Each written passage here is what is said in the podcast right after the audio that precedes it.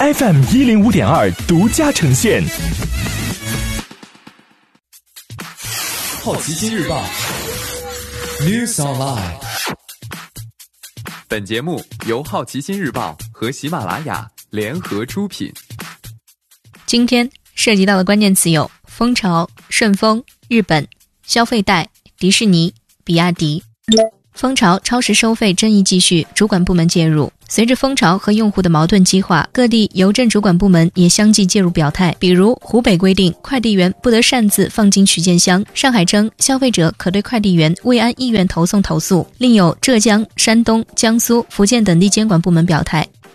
顺丰做外卖新服务，通过风食小程序提供，针对企业预订，但实际起送金额往往只要二十元，并不需要批量订购。当然，即便与顺丰同城的配送能力，从头做一个外卖平台依然困难。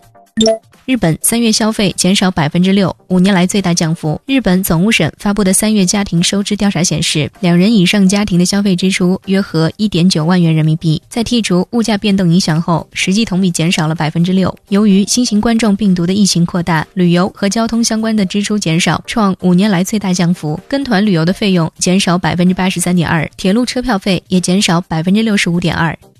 今天你不能错过的其他新闻有。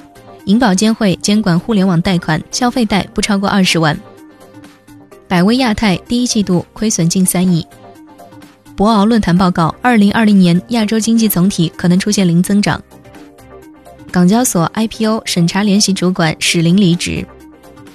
上海迪士尼乐园今日重新开门，门票售罄。比亚迪卖口罩至美国，被迫退款二点四七亿，或将损失五点零五亿。以上就是今天好奇心日报 New Sunlight 的全部内容，也欢迎你把刚才的收获告诉周围的朋友。好奇心日报 App，高颜值新闻媒体，让好奇驱动你的世界。我是施展，下次见。